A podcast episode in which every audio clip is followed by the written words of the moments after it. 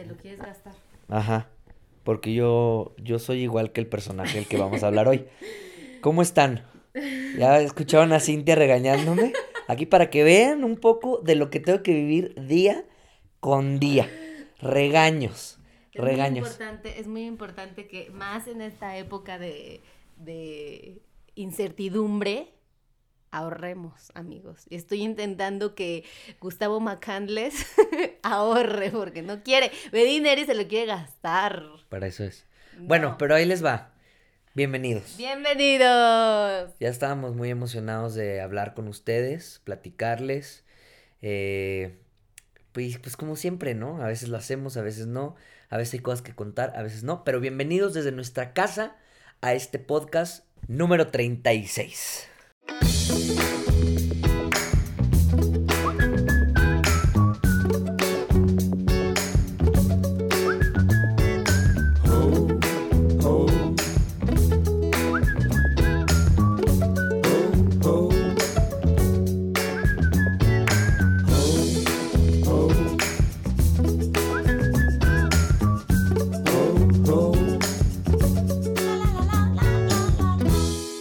Bueno, pues hoy quiero anunciarles que vamos a... Ya habíamos pensado en esta sección.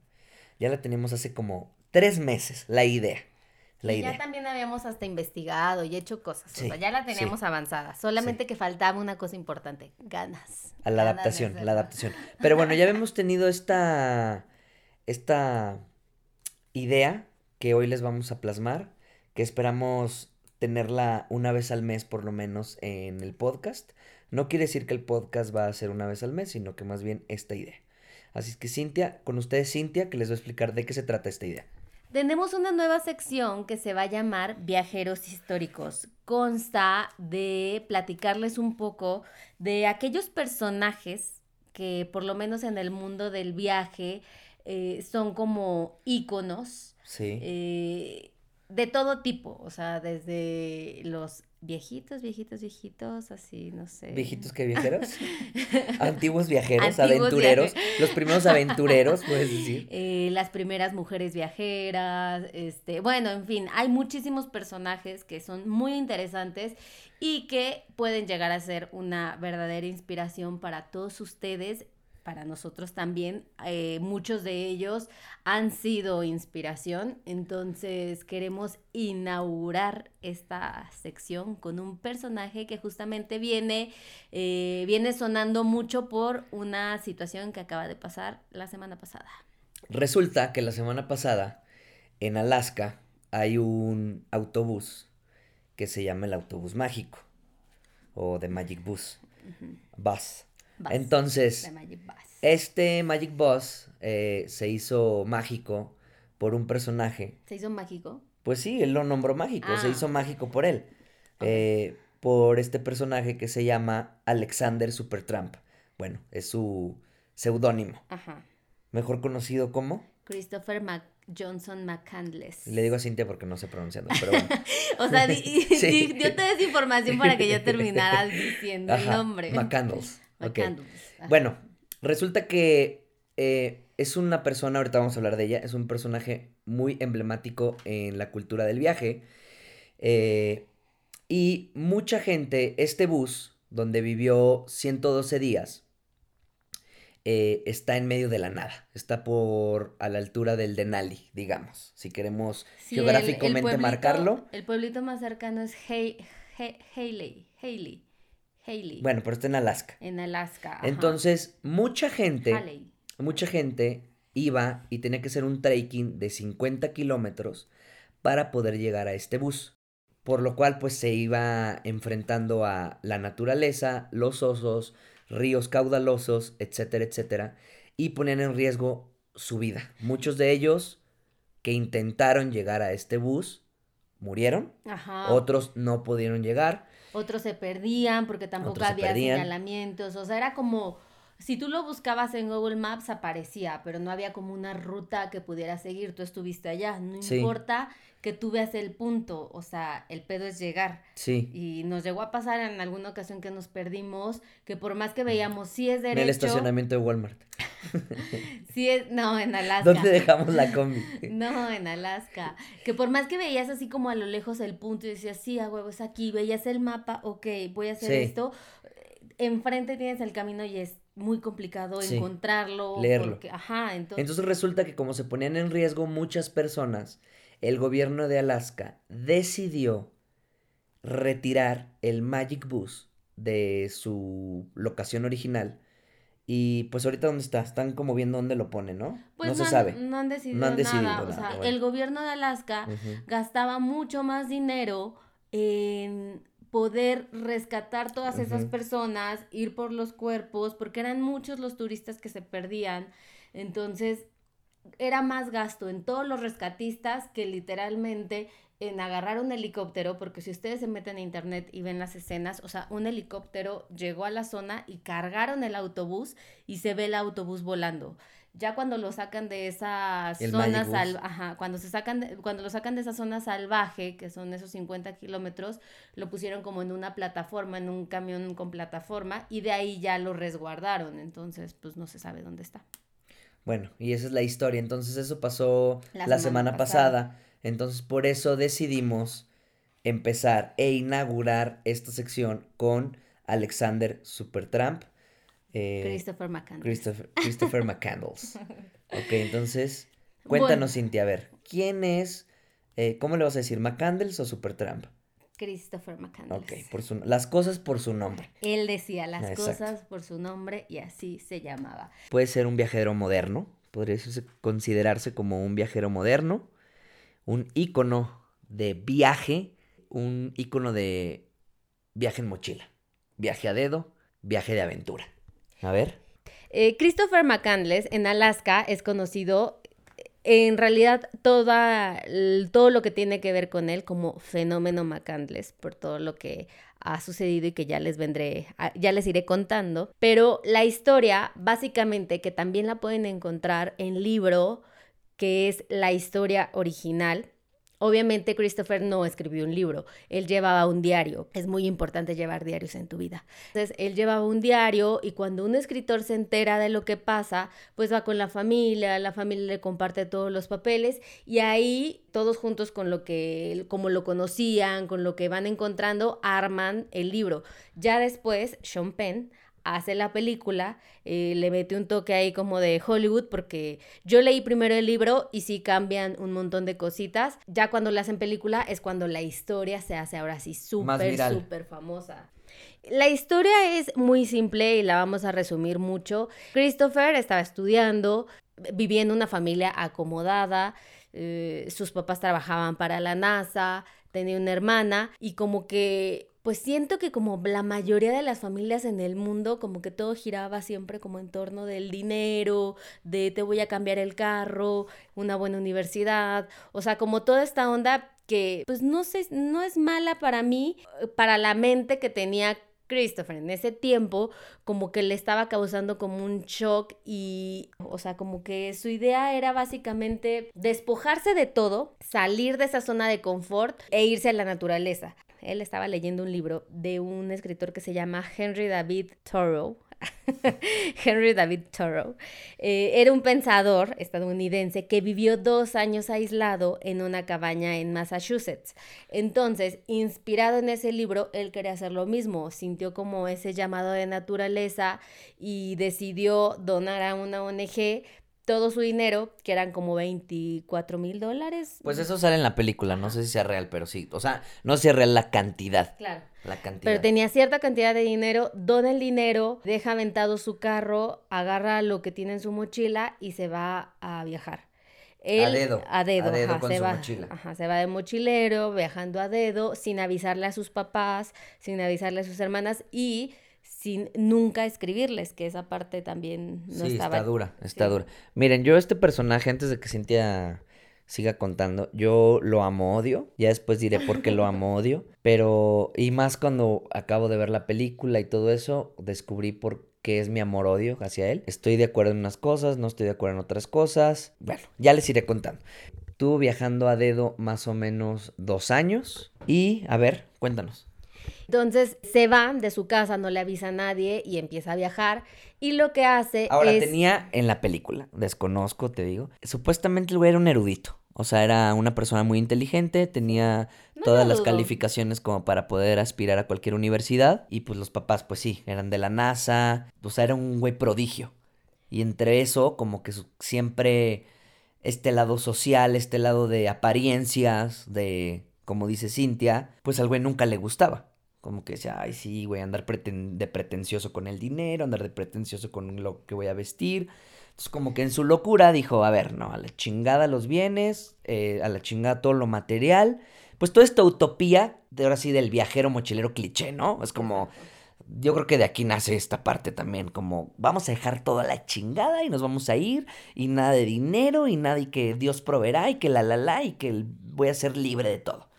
Yo no lo, yo a este personaje no lo amo, odio, o sea, comparto muchas cosas de su pensamiento aún, o sea, como que creo que, que me, o sea, me pongo en sus zapatos y digo, sí, pues sí, o sea, está bien que lo haya hecho, está chido que haya dejado todo para irse a vivir la vida que él quería y precisamente todas estas partes de, no guácale el dinero, pero como de, ¿el dinero qué? El dinero no importa, es uno de los puntos que Gus y él comparten. No, de hecho no. De hecho para nada. Todo lo contrario. A ver, este vato tiene un dinero que es el que están, el que está ahorrando para su universidad. Decide donar todo o gran parte de su dinero. En la película supuestamente el güey se queda con 500 dólares, 10 mil pesos de hoy. Entonces, para vivir dos años. Si tú ya tienes la lana, tienes 20 mil dólares, que supuestamente es lo que tenía, para viajar, pues la lana no importa. Ok, a lo mejor, ahí te va, esa lana a lo mejor era de sus papás. Pues eran sus ahorros de universidad. Pero ¿quién se los da eso? Sus jefes, ¿no? No lo sé. A lo mejor por ese vínculo quiso decir, a la chingada el dinero, me quiero ganar mi propio dinero. Que eso está todavía, es un fundamento muy poderoso. Pero si es así nomás porque voy a arreglar el dinero y voy a ver cómo vivir, güey, pues te quedas con un poco de dinero y de todos modos te las vas a ver negras para vivir. De todos modos vas a tratar de sobrevivir. Pero pues no está de más traer un poquito de colchón. Eso, eso es mi ideal Claro. en, en el viaje. No comparto con él nada de eso, porque no tiraría dinero. O sea, a lo mejor mi fundamento con él es que el, el dinero no es una no es algo Un tan limitante. importante para viajar, así Claro. como no mames, es lo primero que tienes que hacer. No, pero si ya lo tienes, o sea, si ya tienes el dinero, no, no, tíralo, porque el, el dinero no es importante en el viaje. Pues no, pero si ya lo tienes, pues quédatelo. Bueno, Ese es mi pensamiento. claro. Y o regala para que- tantito, regala tantito. lo regaló una ONG. Entonces se va y se pone un seudónimo para que no le sigan la pista, porque obviamente los papás contratan un investigador y todo, y él se comienza a autonombrar como Alexander Supertramp. Entonces con toda la Super gente... Trump. Ajá, Supertramp. Que parece Trump. que dices, ajá, es que parece que dices, Supertramp. parece que dices Super Trump. No, super Trump. Trump.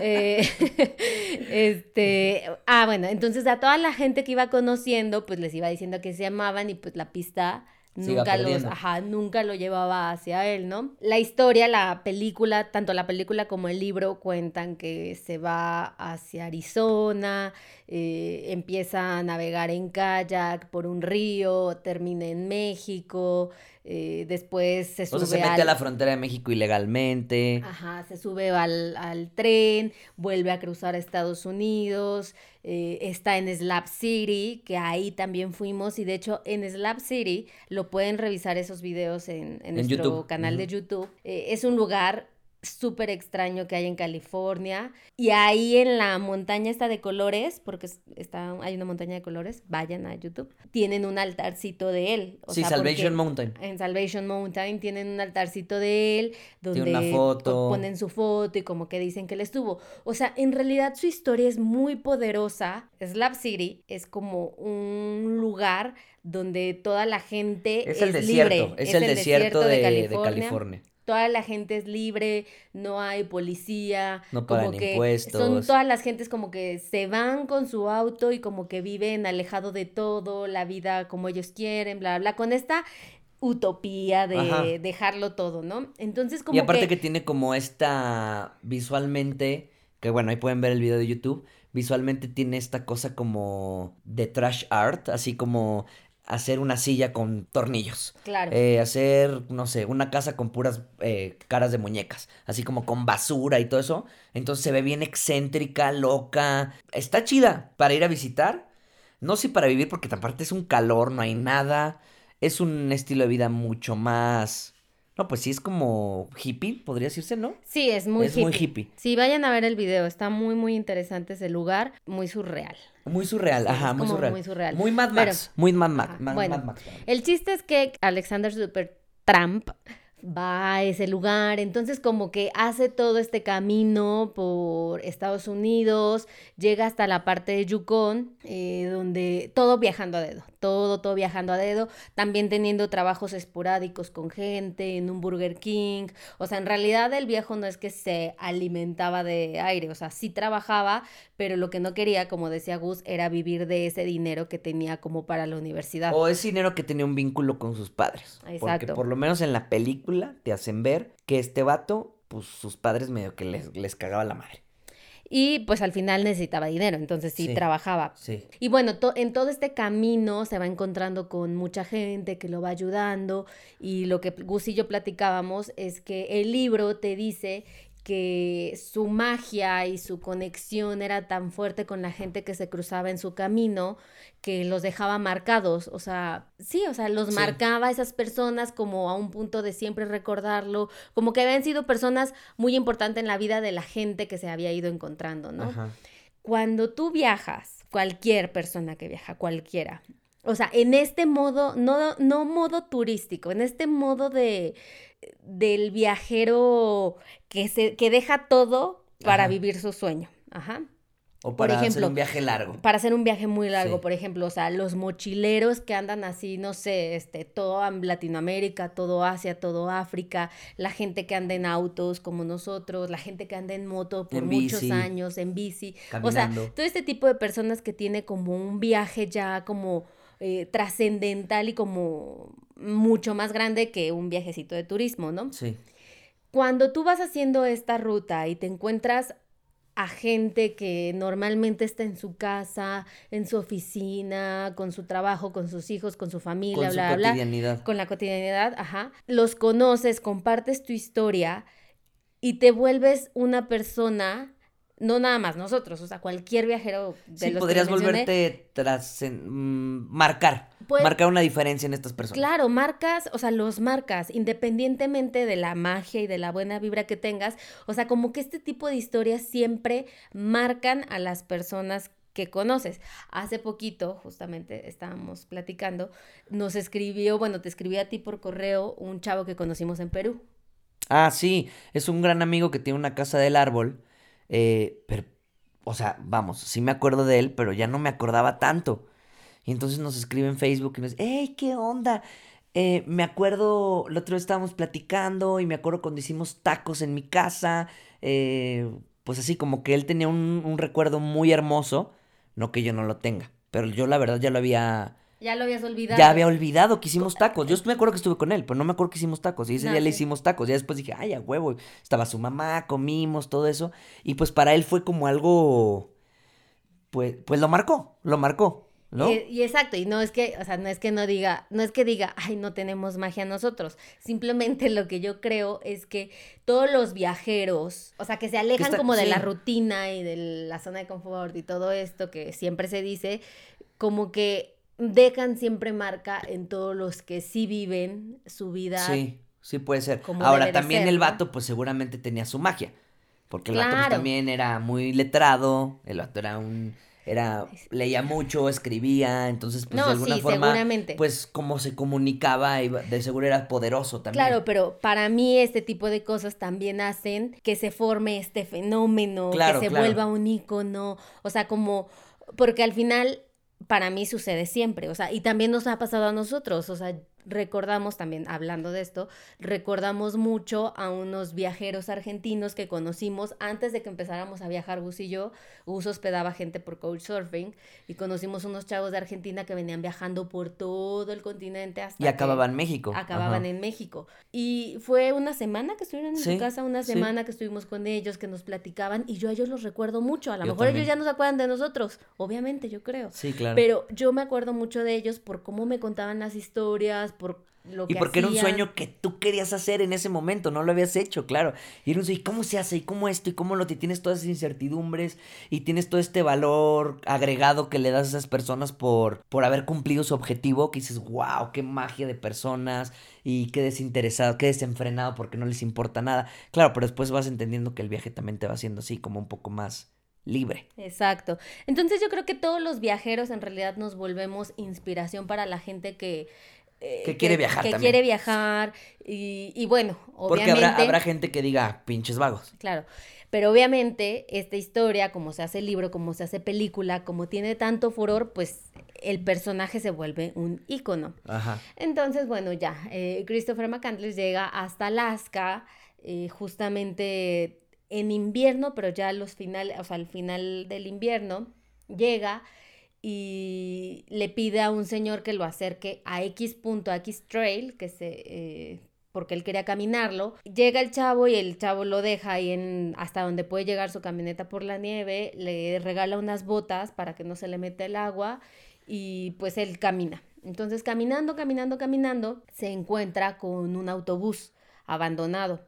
Pero el autobús tenía cama, tenía estufa, tenía utensilios de cocina, tenía fósforos, o sea, como que estaba equipado.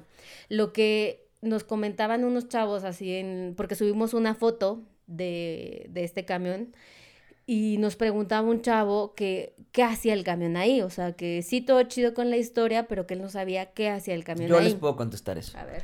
Lo que pasa es que Alaska al igual que el Yukon y muchas partes de allá, son lugares pues realmente muy salvajes, muy inhóspitos y con un clima también puede ser a veces muy cambiante. Entonces hay muchos puntos donde hay camiones o cabañas o, eh, ¿cómo se podría decir? Refugios. Refugios, son refugios. Para gente que a lo mejor se fue a casar y se perdió o se fue a casar y ya no alcanzó a llegar a su casa entonces, esos, estas cosas sirven como refugios para cazadores, principalmente creo que es para cazadores. Y para lo, bueno, es en especial dicen que para los peones que estaban en construcción de un camino que estaba por ahí. Ah, pero que no se iba a hacer. No, sí, o sea, pues ah, un camino, pero al final, o sea, bueno, nosotros que estuvimos Pero bueno, son refugios para la gente que anda cerca, que pueda pasar ahí. De hecho, hay muchos que tienen comida. O sea, como enlatados, que tienen enlatados y todo por si llegas, comes un día y te vas. Entonces, particularmente, o sea, lo que yo leí es que este camión estaba ahí para lo que le decía Gus, los peones, estaba, había como una construcción por ahí cerca de un camino. Entonces, como él llega en época de, invierno todavía, él hace todo el camino y cruza el río. Hay un río, el río Teclanac, bueno, un río. el río Tel, Telknac. Telegnaki. Ajá. Entonces llega al río y lo cruza caminando, o sea, obviamente pues, se moja y así, pero pues nada, nada peligroso, pues cruza caminando el río, sigue caminando, caminando, hasta que llega el autobús. Decide nombrarlo Magic, Bus. Por lo mismo, porque encontró todo lo que necesitaba para vivir en medio de la naturaleza. Entonces el viejo era feliz porque estaba aislado, porque tenía esas ganas de ser ermitaño, eh, de cazar, todo esto. Bueno, un dato importante. Se compra un rifle como para cazar. En el viaje conoce una persona que le explica cómo cazar, porque obviamente, o sea, a mí me dan un rifle o sea, pon tú que mate algo y ya después ya no sé qué hacer. ¿Sabes? O sea, entonces... Eh, Te romperías la clavícula primero.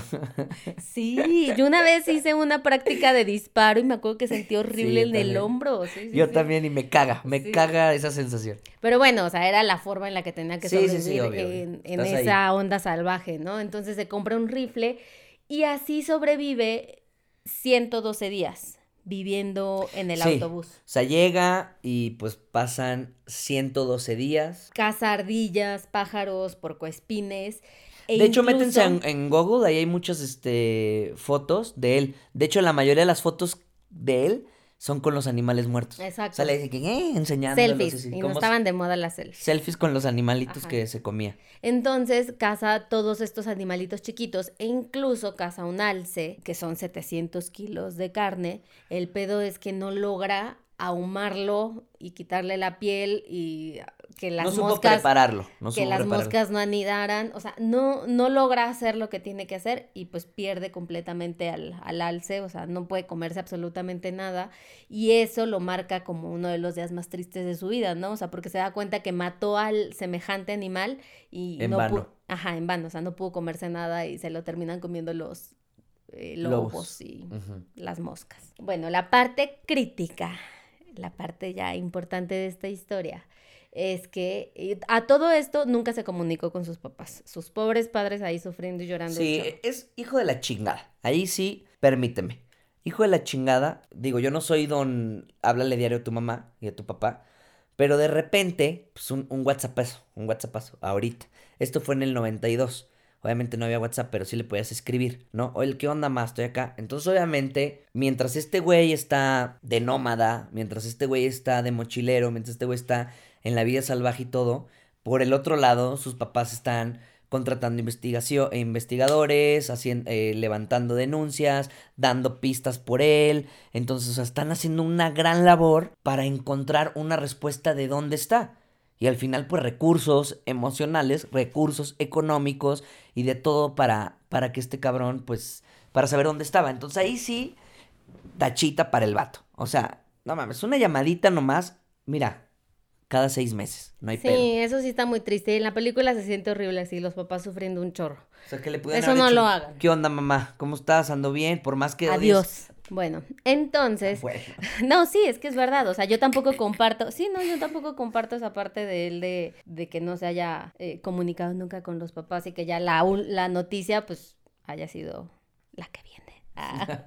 Entonces, es- él como leía mucho, bueno, esto es lo que ya cuentan en la parte de la película y son como suposiciones. y el libro también, pues Ajá, claro, ¿no? No sabemos, claro, totalmente. Pero la onda es que, eh, pues ya después de 100 días que estuvo en el autobús, se da cuenta que, que realmente sí disfruta la compañía de las personas y como que el amor de la gente que lo rodea, porque todo, toda la historia siempre se basó en eso, en alejarse de las relaciones, en que él podía sobrevivir solo, en que él quería estar solo.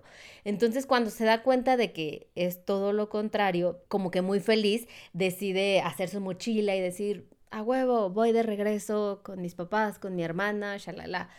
Y cuando agarra la mochila e intenta regresar, ya era verano. Eh, la onda en Alaska es que cuando llega el verano, los glaciares se empiezan a deshielar y los ríos crecen. Entonces, obviamente, Christopher McCandless había llegado en invierno con el río muy calmado, había podido cruzar caminando y ahora cuando intentaba salir de ahí, pues ya el río estaba súper elevado, la corriente estaba muy fuerte que no pudo salir. Es ahí cuando se da cuenta de, "Ah, no mames, estoy en un pedo, o sea, no voy a poder regresar y me voy a quedar aquí atrapado. Ajá. Entonces regresa y él igual en sus diarios dice, y no tiene comida aparte, ¿no? Entonces como que dice así de, Y estoy pues el pendejo no sabe preparar la carne tampoco. Ajá, O y sea, ya por... Bueno, no, no, porque el invierno ya no hay animales. No. es Sí, que- ya no hay animales, sí, sí, sí. Obviamente estamos hablando de Alaska, son de verdad tierras salvajes, o sea, el clima se comporta de una forma muy diferente a lo que todos estamos Sí. acostumbrados. Sí. Entonces, él estando allá, se regresa al autobús y escribe como en su diario de, estoy asustado, estoy solo y no puedo salir de aquí, o sea, estoy atrapado en la naturaleza. Entonces, Yo pues, creo ya- que es la primera vez que siente atrapado, porque al final era como, yo me regreso cuando quiera. Ajá, y cuando ya vio que no podía y sí ya se asustó. Entonces, sigue cazando hasta que llega un punto que ya la entra, o sea, entrando el invierno tú y yo lo vimos, los animales se esconden en no sé dónde, o sea, ya no los vuelves a Sí, pues ver. hibernan, En- invernan. ajá, entonces empiezas a encontrar unos cuantos, pero ya muy esporádicos a comparación del invierno. En el invierno están por todos lados. En el verano. eh, digo en el verano, perdón.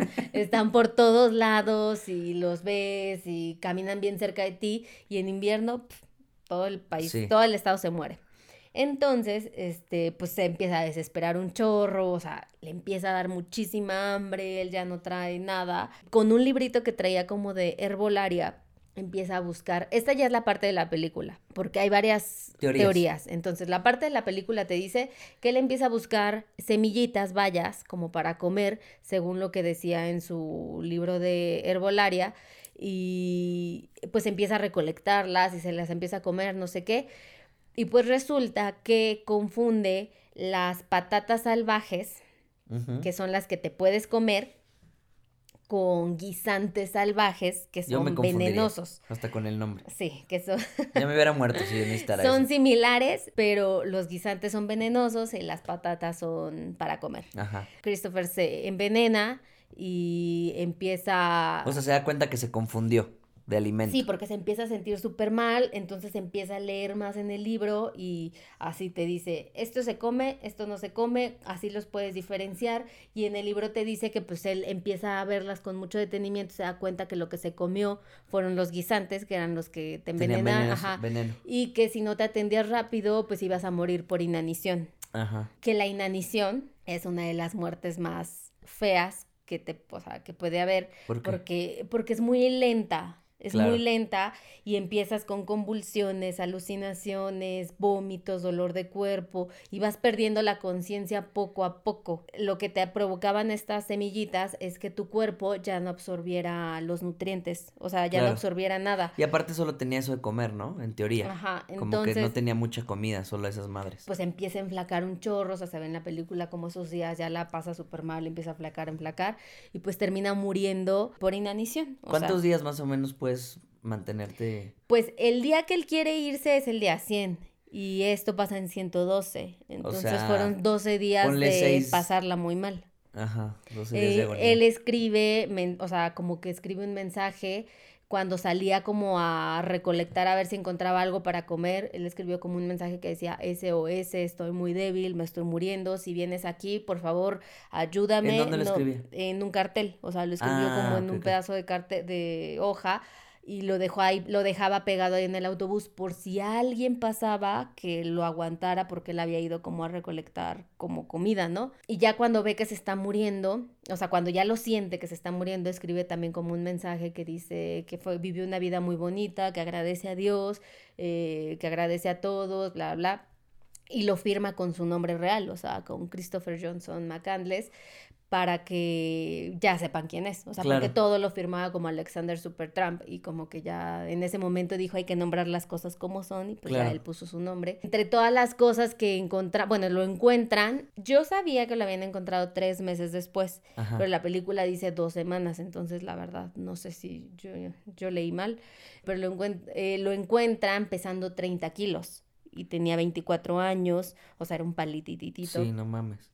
Y pues ahí con eso encuentran como todos sus diarios, encuentran una cámara donde tenían sus autorretratos en el autobús con las cosas Sí, que pues que es la foto más famosa, ¿no? Que sale el autobús y él sentadillo en una silla. Ajá, y encuentran también un libro que tiene como unas anotaciones donde una de las anotaciones dice eh, la felicidad es real solo cuando es compartida. O sea, como que... Que supone que es de sus últimas frases, ¿no? Y como que es lo que él se dio cuenta, por eso se quería regresar. O sea, como que sí entendía esta onda de alejarse de todo, de vivir de la naturaleza, pero pues nunca te vas a sentir completamente real en soledad, digo, feliz en soledad. O sea, para Pues, mí. Yo pienso que. hay- va- habrá gente que No, sí. yo creo que sí, más bien va por el lado de que qué chingón, y yo lo he sentido, o sea, qué chingón a veces que estás en un lugar y dices, ojalá estuvieran aquí mis cuatro, cinco, seis compas y poder compartir con ellos este atardecer, poder compartir con ellos este, esta comida, este lugar, ¿sabes? Sí, yo creo que va por ahí. muy agradecido, sí. Yo, yo creo que va por ahí, o sea, como qué chingón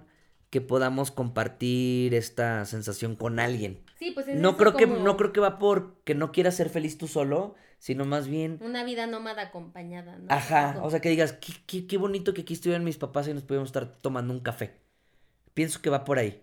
Y porque es la verdad, porque también parte de la felicidad es compartir tu felicidad y compartir esos momentos que imagínate estar un mes en un pinche autobús, qué verga, bueno, tres meses, perdón, en un autobús, ahí que, que no ha dado, o sea, que no vio, cuántos atardeceres, cuántas tormentas, o sea, qué cosas tan chingonas no vio con la naturaleza, que dijo, cuántas veces no le pasó por la mente, qué chingón que aquí estuviera N persona conmigo para, poder ver esto. Para ve- platicar, para claro. conversar, porque al final pues también es parte de... Y de hecho se ve en la película como él tiene como conversaciones él solo, o sea, porque siempre vas a necesitar como esa No mames, a mí dame dos días solo y ya estoy hablando. O sea, no necesito tres meses. Bueno. En dos días ya estoy hablando solo. Sí. Aquí, al lado de mí, él Sí. habla solo, de todos modos. Otra de las teorías por las que murió y que es la que, según el autor del libro, para él le hace un poco más de coherencia, es que cree, o sea, como que dicen, Christopher ya tenía mucho tiempo viviendo en esa zona, o sea, más de 100 días viviendo en esa zona del autobús.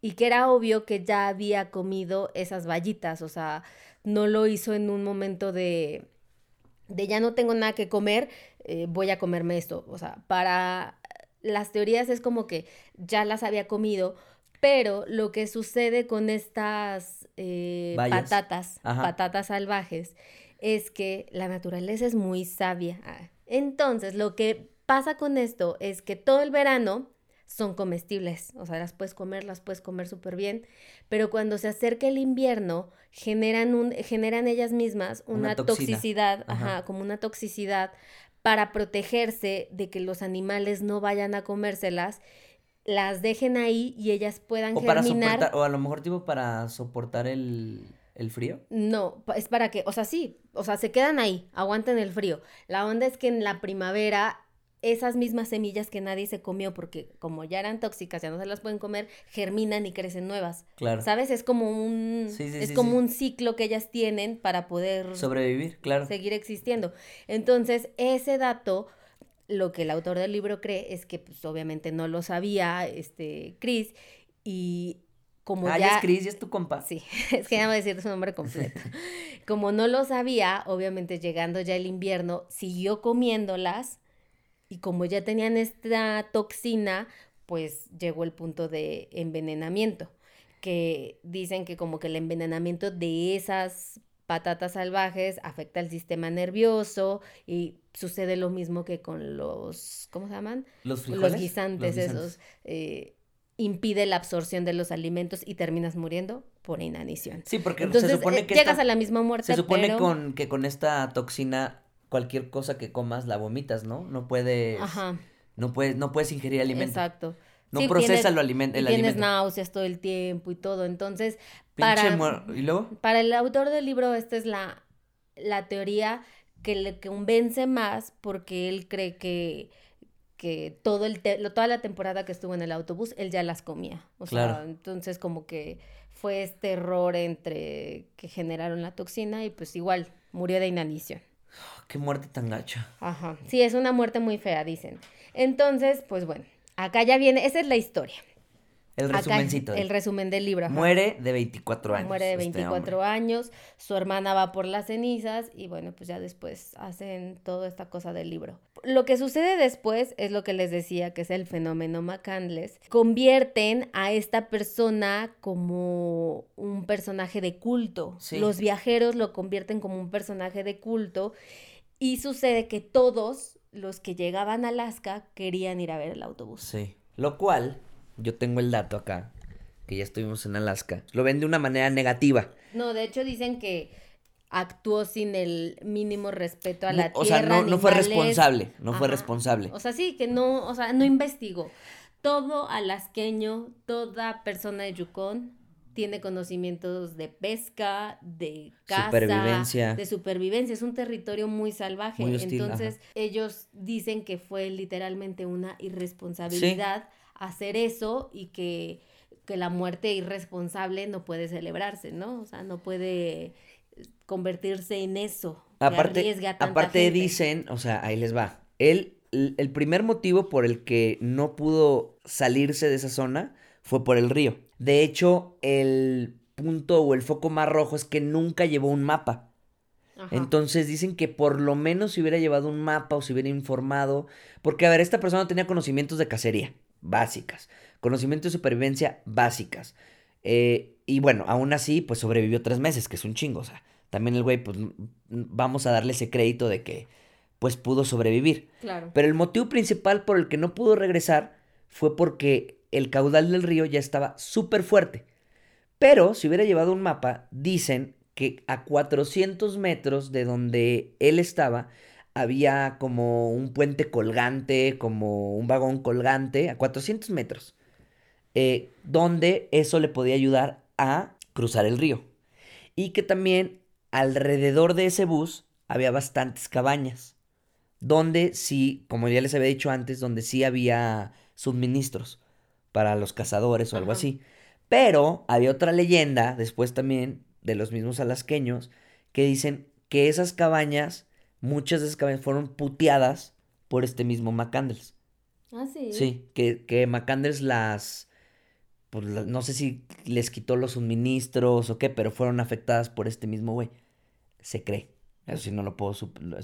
Ah, pero también pudo haber sobrevivido en una de estas cabañas, porque estas cabañas, algunas tenían suministros. Igualmente, si hubiera conocido un poco, si hubiera traído, hubiera conocido un poco más la zona, hubiera traído un mapa, habría podido saber que a 30 kilómetros de, ese autobús estaba uno de los caminos más transitados, que son los que están en el Parque Nacional de Nali. La carretera. En la carretera. Esa otra parte tampoco la sabía. Para los alasqueños son irresponsabilidades, o sea, como... De hecho, lo ven como una persona arrogante, que no, que ignoró toda, todo lo, todas las ajá, o sea, como que ignoró todas las advertencias, como que no hizo caso, él quiso llegar y, y si algo, por lo menos nosotros que estuvimos allá, estamos seguros, es que las personas de Yukon, las personas de Alaska, viven en esos climas tan extremos que son muy buenas, o sea, ayudan muchísimo, protegen muchísimo a los turistas, si no conoces el lugar te ayudan, no sé qué, o sea, como que por ese lado yo sí veo un poco, o sea, sí, sí sé que sí sienten ese coraje como de que pues si se hubiera acercado una persona de la zona lo hubiera ayudado, ¿no? Sí. Igual a ver el contexto, el vato tenía 24 años. También, o sea, imagínate ese Imagínate ese ímpetu de ah, la chingada, vámonos, eh", ¿sabes? O sea, como que también me lo imagino y creo que yo sería ese vato a los 24 años, todo pendejote. es que sí, todo pendejote yo te veo, yo te veo en él. No, yo creo que por eso lo odio, porque me reflejo. Pero, o sea, yo lo veo y, y. Y digo que mamada. O sea, también digo que mamada, porque si vives tres. O sea, si vives ahí tres meses, lo exploras. Yo exploraría el área, así eso, porque es parte de lo que me encanta. Exploraría el área, me daría cuenta qué hay cerca, qué no hay cerca, por dónde. Quién sabe si lo hizo o no, no lo sé, desconozco. Pero, o sea, también entiendo que si te vas a ir a meter a un lugar que desconoces, sí puede ser un poco irresponsable a esa edad, pero igual también dices, güey, yo nunca he estado en la nieve. El güey era de California. O sea, no, sí hay nieve, pero leve. No climas tan, tan, tan extremos como en Alaska. Entonces, pues mínimo un poquito de preparación o no sé, no sé, no sé, no sé. O sea, como que sí estaba, estaba un poco ahí inexperto. Y toda esta parte de, de no, no odio, sino como de no solapar eh, este fanatismo por el personaje por parte de los alasqueños es porque hay muchos turistas que arriesgan su vida y muchos han muerto por llegar a ese autobús, que es lo que veníamos hablando hace rato, que gastaban más dinero en rescatar gente, en todo esto, que en realidad lo que les costó moverlo. También, por ejemplo, el último caso es de una bielorrusa de 24 años. Eso fue hace poco, ¿no? Ajá, fue hace poquito, recién casada, o sea, su luna de miel fue allá y querían llegar al autobús y la arrastró el río y pues, se murió, solamente se quedó viviendo esposo. Ay, qué triste. Entonces, o sea, el espíritu de McCandle sigue vivo ahí en esa zona. Entonces, como que esta era la parte que, que no le gustaba a la gente, a los como se encontraba dentro del área de Denali, también como que proponían, ok, bueno, si la gente va a estar viniendo, entonces pongan señalamientos No, pues los de Denali decían, no, porque si ponemos señalamientos van a venir más y va Sí, a ser mayor el riesgo. Yo lo hubiera hecho. Claro. Claro. Bueno, pongan un puente, no, o sea, porque sucede lo mismo. la- Entonces, como que también el gobierno nunca estuvo dispuesto a generar turismo hacia esa zona. Obviamente, pues los que llegaban era como que no, pues yo quiero ir a verlo, o sea, porque es eso, se volvió un ícono, Sí. se volvió un ícono para muchos viajeros y pues iban, y, y sí pasaban muchísimas cosas. Era zona de osos, te encontrabas con huellas gigantes. Pues imagínate adentrarte, o sea, 50 kilómetros, ¿no? Era como 50 Sí. kilómetros. Adentrarte en cualquier parte de, en cualquier ecosistema. 50 kilómetros de desierto, 50 kilómetros De- de, de selva, nada, de la 50 ki- kilómetros de, de, de pinos, bosques, osos. O sea, Sí. es un lugar inhóspito que no sabes controlar, que no sabes manejarlo. O sea, qué gran logro. O sea, la valentía de este vato está cabrona. Muy chingona. La, o sea, a mí mi amor y odio es este personaje, es como esa parte de romantizar todo bien cabrón, de que como que también en la película se maman de que ya el último suspiro descubrió el, el significado de la vida, ¿no? Y como Es una como, película. Sí, no, yo sé, pero como todo este también, o sea, también lo ponen como que puedo entender al personaje, como por ejemplo cuando está en el McDonald's y que le dicen, hola, me encanta cómo trabajas, no quiero correrte, pero mañana ponte eh, calcetines. Y el güey se va. O sea, no mames. O sea, Pero tú serías así también. no es cierto, no es cierto, yo me los pondría, o sea, ¿cuál es el pedo? Pues me los pongo, güey, o sea, entiendo el sistema, o sea, es como ir siempre contra la corriente, ¿sabes? Como siempre, eso es lo que no me gusta de estos personajes, que como viajan, creen que ya tienen más conocimiento que las otras personas, ¿sabes? Claro. Como que ya entienden la vida, claro, es que el superficialismo, y- normal, tranquilo, no pasa nada, o sea, eh, si quieres el dinero, si tú estás en el McDonald's por el dinero, pues juega el rol del McDonald's, te ponen los calcetines. Pues te ponen un ejemplo de la película. Ve por tus ideales, pero no le hagas a la mamada. Es mi punto de vista. Así. Así concluye. Es que sí, o sea, no, no me gustan esos, per- o sea, no me gusta romantizar esto, rom- sí, romantizar, sí, sí. O sea, que hacerlos como héroe estas personas, porque al final también está bien chingón viajar. Es como un, es como un cliché de viaje, este personaje. Como dejó todo, eh, no le importaron las reglas del juego, no le importó nada y fue libre y vámonos, qué chingón. Y la verdad es que también al ser viajero tienes ciertas responsabilidades. Creo que no puedes andar así por la vida nada más siendo viajero. Tú ya lo has vivido, o sea, quieres ganar tu dinerito, quieres sobrevivir, quieres comer bien a veces, quieres visitar lugares, quieres aprender cosas. Y no nada más es viajar por estar ahí, nada más, ah, sí, que ando viajando, viviendo la vida. Y yo pienso, ¿sabes? Yo pienso así. Como que también creo que el viajar requiere ciertas responsabilidades que esta persona puede entender también como gente no está de acuerdo, porque ciertas personas, o sea, porque es como el, el viaje de nunca tuvo responsabilidades, como, ah, vale madre. Y esta, esto madre de la, hasta las consecuencias, lo llevó a la muerte. Yo, yo la verdad no lo veo así. Yo simplemente, o sea, yo cuando leí el libro, que eso fue en el 2009, a mí sí me gustó muchísimo. O sea, como que no lo idolatré porque no Se el sucedió. personaje. no sucedió, pero sí me gustó mucho su manera de pensar, sí entendí muchas cosas. Después de muchos años, o sea, eso fue en el 2009, estamos en el 2020, eh, ya viajé, ya hice muchas cosas y ahora me pongo en sus zapatos y, y yo sí lo entiendo muchísimo y no lo veo como, como contradictorio en nada, o sea, simplemente era una persona, obviamente mi viaje no tiene nada que ver como él lo hizo, Claro. pero creo que para la gente que a lo mejor en algún punto no ha visto nuestra historia, que tienen dinero, que tienen casa, que trabajan, que no ven su vida Hijos, sin hijos. trabajar, no, o sea, que no ve- pueden ver su vida más allá de trabajar, vacaciones, casa, bla, bla, todo, o sea, todo como tiene, como Está está estipulado. estipulado, podríamos podrían ellos tener esa visión hacia nosotros como a lo mejor nosotros la tenemos hacia Christopher, ¿me entiendes?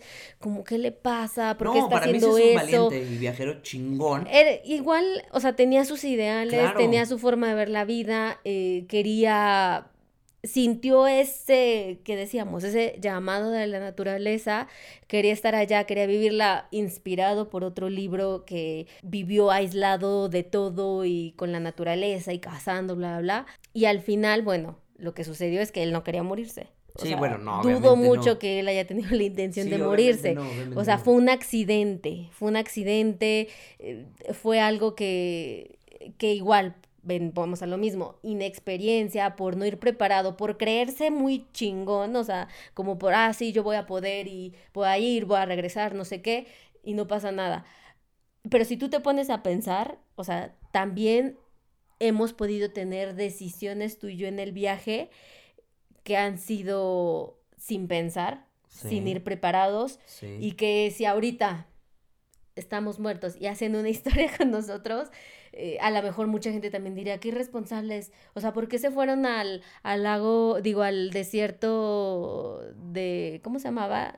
Del de Colombia. Ah, ya, ya, sí. ¿Cómo se llama este desierto? Eh, no me acuerdo. Bueno, al de Cabo de la Vela. Cabo de la Vela, sí. sí, sí ¿Por qué se fueron a Cabo de la Vela sin un mapa? No traíamos mapa.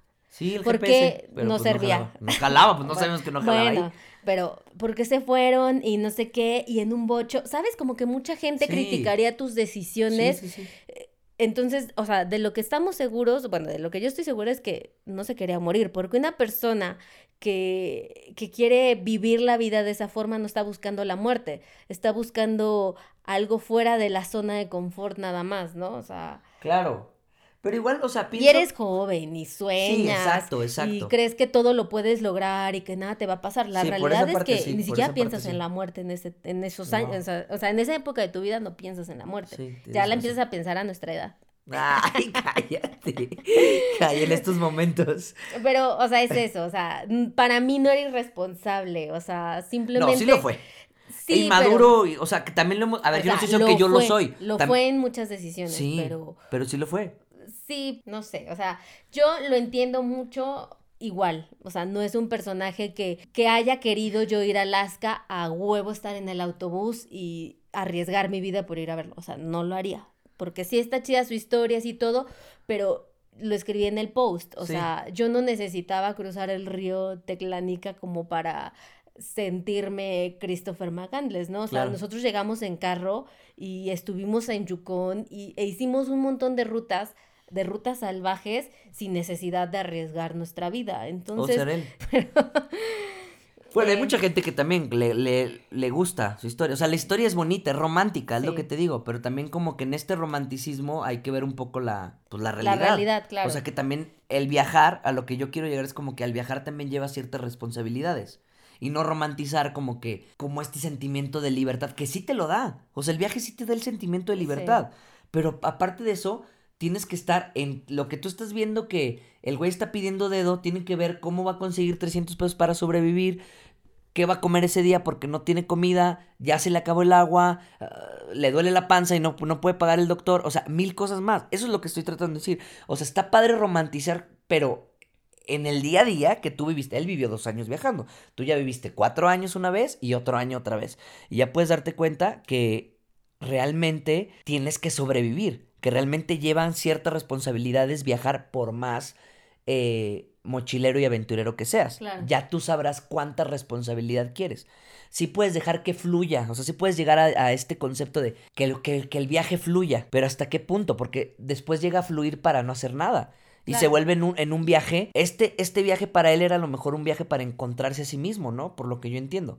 Pero después tú te puedes dar cuenta que en un viaje de dos, tres años, en algún punto a lo mejor te perdiste en ese viaje y a lo mejor en ese punto dices, no mames, o sea, yo venía viajando para buscar fotografías y todo y ya llevo seis meses sin hacer eso y ya me perdí, ¿qué estoy haciendo en el viaje? Ah, cabrón, ¿cuál era el propósito? ¿Sabes? No, sí, sí. Te Entonces también tienes que tener un cierto, cuando son viajes largos, o sea, tienes que tener un cierto foco y cierta responsabilidad ahí de para dónde voy, qué es lo que quiero. ¿Me quiero encontrar? Vamos. Bueno, pero al final lo que sí te cuenta la historia es que esa búsqueda de sí mismo la encontró. Sí. Y encontró al, y al final descubrió que quería estar, o sea, que sí quería eh, vivir acompañado y no ermitaño. Sí. Ahora, te vas aquí a una pinche cabaña y dos meses tú solo y también lo encuentras. A ver, Gus, o sea, yo estoy estás diciendo... no, estás diciendo las cosas que diría mi papá cuando le dije que quería irme de viaje a Argentina. O sea, pues toma un avión y vete. O sea, pues obviamente hay muchas formas, o sea, hay muchas formas, de hacer todo eso, pero tú sabes que en ese momento como de búsqueda, de rebeldía, de alejarte de todo, pues lo quieres hacer a tu manera y con los riesgos que implican. Pero yo no estoy diciendo de él que lo haga. Ah. O sea, yo digo que también tú puedes encontrar tu, de encontrarte a ti mismo dos, dos meses a la, en la cabaña. Yo no estoy diciendo que él lo, pues ¿por qué no hizo la cabaña? Estoy diciendo, hay muchas formas también de encontrarse. No tienes que ir hasta Alaska. No quiere decir que él no lo haga. No estoy contradiciendo nada. Él puede hacer lo que quiere y cada quien su viaje y su destino, pero también si tú te vas un mes en silencio en la India de un retiro, pues también tipo lo puedes encontrar. Hay muchas formas de encontrar ese camino. Eso es lo que estoy tratando de decir. Obviamente, si quieres encontrarte, no, es que no te tienes que ir a huevo a Alaska. Y... Sí, él, él, era un sueño, más bien, era su pasión llegar a Alaska. Era un objetivo. Aunque también lo que leí es que... Eh, que Alaska en realidad estaba lleno, o sea, que la misma gente decía, es que Alaska está lleno de, de gente que está huyendo de algo o gente que se está buscando a sí mismos, pero son pocos los que se adaptan al territorio. O sea, tú llegas y sí, porque no quiero estar en México y porque acá estoy hasta el... No es el fin del mundo que vendría siendo el... Top, el principio. Of, top of the world. El principio del mundo. Pero obviamente el clima y toda la situación del terreno, o sea, hace que todos digan, ah, bueno, no, siempre no, me voy un poco más al sur, ¿no? Y eh, de todo esto, surgen como varios cuestionamientos, ¿no? Que podría ser como, ¿qué pesa más? su determinación y su afán de aventurarse o saber que fue para mucha gente literalmente un suicidio por no saber enfrentarse a la naturaleza. No, pues, pues su tenacidad está cabrona, o sea, yo no sé si ahorita me dices vete al camión tú solo, para empezar tú solo, aunque quede 10 kilómetros, y vas a vivir ahí tres meses, pues yo no sé si lo haría, la neta no lo haría. Claro. Ahorita no lo haría, no me gustaría, me gustaría ir, pero acompañado, o me gustaría ir como para ir, conocerlo, tipo, bueno, ya ahorita no está ahí, pero, o sea, si fuera una zona segura también, no caminaría tanto como, también no me llama mucho la atención el bus, o sea, no caminaría hasta allá para ver el bus donde vive este güey. Si hay una montaña o una madre, así un paisaje alucinante, sí los caminaría por ir allá.